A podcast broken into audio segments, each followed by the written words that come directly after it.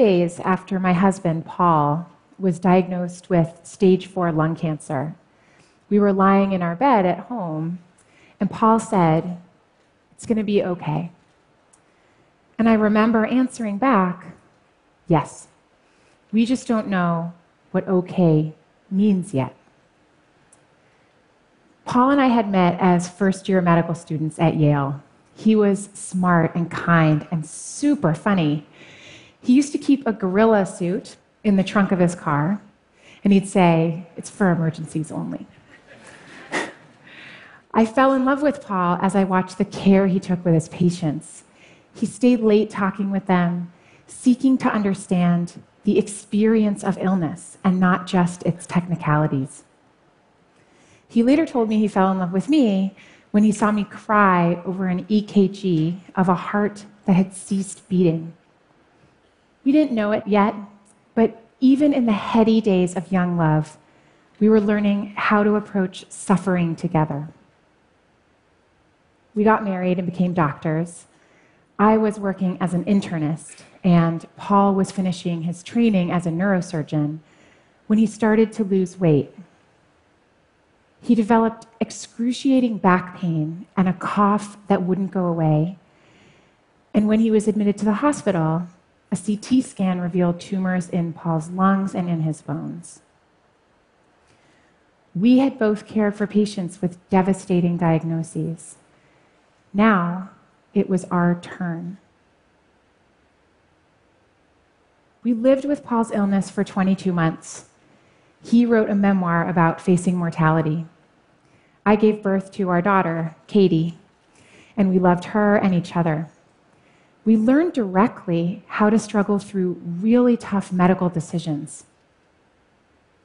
The day we took Paul into the hospital for the last time was the most difficult day of my life. When he turned to me at the end and said, I'm ready, I knew that wasn't just a brave decision, it was the right one. Paul didn't want a ventilator and CPR in that moment, the most important thing to Paul was to hold our baby daughter. Nine hours later, Paul died. I've always thought of myself as a caregiver. Most physicians do. And taking care of Paul deepened what that meant.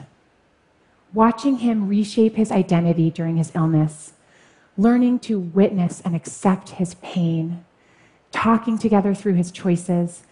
Those experiences taught me that resilience does not mean bouncing back to where you were before or pretending that the hard stuff isn't hard. It is so hard.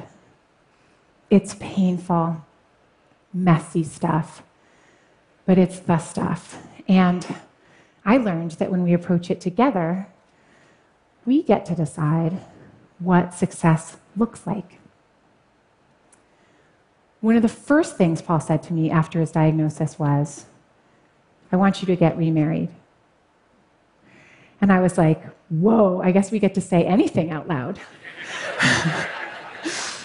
it was so shocking and heartbreaking and generous and really comforting because it was so starkly honest. And that honesty turned out to be exactly what we needed.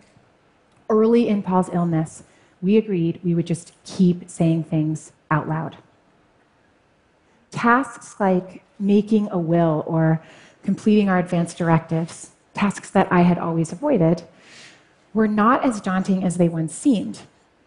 I realized that completing an advanced directive is an act of love like a wedding vow, a pact to take care of someone, codifying the promise that till death do us part, I will be there. If needed, I will speak for you. I will honor your wishes. That paperwork became a tangible part of our love story. As physicians, Paul and I were in a good position to understand and even accept his diagnosis. We weren't angry about it, luckily, because we'd seen so many patients in devastating situations, and we knew that death is a part of life. But it's one thing to know that. It was a very different experience to actually live with the sadness and uncertainty of a serious illness. Huge strides are being made against lung cancer. But we knew that Paul likely had months to a few years left to live. During that time, Paul wrote about his transition from doctor to patient. He talked about feeling like he was suddenly at a crossroads and how he would have thought he'd be able to see the path. That because he treated so many patients, maybe he could follow in their footsteps. But he was totally disoriented. Rather than a path, Paul wrote, I saw instead only a harsh, vacant, gleaming white desert, as if a sandstorm had erased all familiarity. I had to face my mortality and try to understand what made my life worth living. And I needed my oncologist's help to do so. The clinicians taking care of Paul gave me an even deeper appreciation for my colleagues in healthcare. We have a tough job. We're responsible for helping patients have clarity around their prognoses and their treatment options and that's never easy, but it's especially tough when you're dealing with potentially terminal illnesses like cancer. Some people don't want to know how long they have left, others do. Either way, we never have those answers. Sometimes we substitute hope by emphasizing the best case scenario. In a survey of physicians, 55% said they painted a rosier picture than their honest opinion when describing a patient's prognosis. It's an instinct born out of kindness. But researchers have found that when people better understand the possible outcomes of an illness, they have less anxiety, greater ability to plan, and less trauma for their families. Families can struggle with those conversations. But for us, we also found that information immensely helpful with big decisions. Most notably, whether to have a baby. Months to a few years meant Paul was not likely to see her grow up. But he had a good chance of being there for her birth and for the beginning of her life. I remember asking Paul if he thought having to say goodbye to a child would make dying even more painful. And his answer astounded me. He said, Wouldn't it be great if it did? And we did it. Not in order to spite cancer, but because we were learning that living fully means accepting suffering. Paul's oncologist tailored his chemo so he could continue working as a neurosurgeon, which initially we thought was totally impossible. When the cancer advanced and Paul shifted from surgery to writing, his palliative care doctor prescribed a stimulant medication so he could be more focused. They asked Paul about his priorities and his worries they asked him what trade offs he was willing to make. Those conversations are the best way to ensure that your healthcare matches your values. Paul joked that it's not like that birds and bees talk you have with your parents, where you all get it over with as quickly as possible and then pretend it never happened. You revisit the conversation as things change. You keep saying things out loud. I'm forever grateful because Paul's clinicians felt that their job wasn't to try to give us answers they didn't have or only to try to fix things for us, but to counsel Paul through painful choices when his body was failing, but his will to live wasn't. Later, after Paul died, I received a dozen bouquets of flowers, but I sent just one to Paul's oncologist because she supported his goals and she helped him weigh his choices. She knew that living means more than just staying alive. A few weeks ago, a patient came into my clinic, a woman dealing with a serious chronic disease. And while we were talking about her life and her health care, she said, I love my palliative care team. They taught me that it's okay to say no. Yeah, I thought, of course it is. But many patients don't feel that. Compassion and Choices did a study where they asked people about their healthcare preferences. And a lot of people started their answers with the words, Well, if I had a choice, if I had a choice.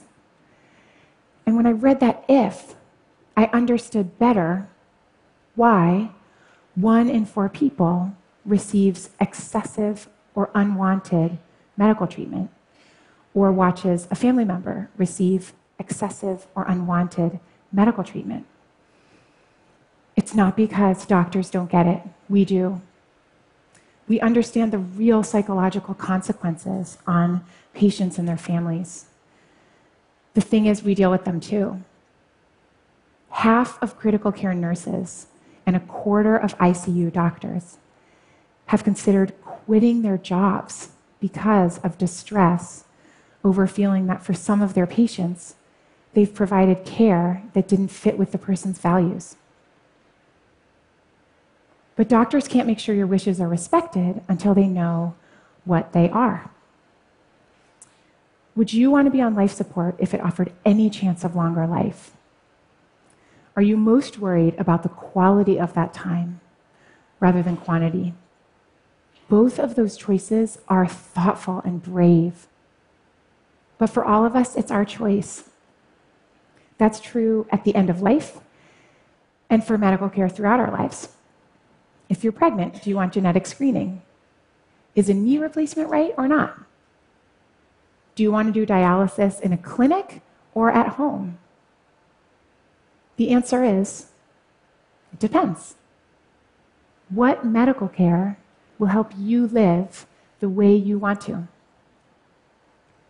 I hope you remember that question the next time you face a decision in your healthcare.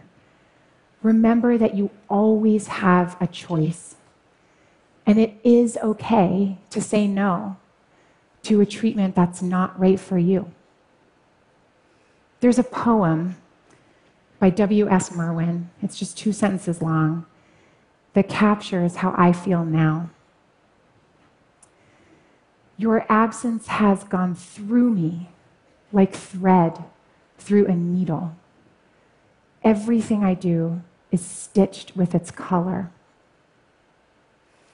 For me, that poem evokes my love for Paul and a new fortitude that came from loving and losing him. When Paul said, It's going to be okay, that didn't mean that we could cure his illness. Instead, we learned to accept both joy and sadness at the same time, to uncover beauty and purpose both despite and because we are all born and we all die. And for all the sadness and sleepless nights, it turns out there is joy. I leave flowers on Paul's grave and watch our two year old run around on the grass.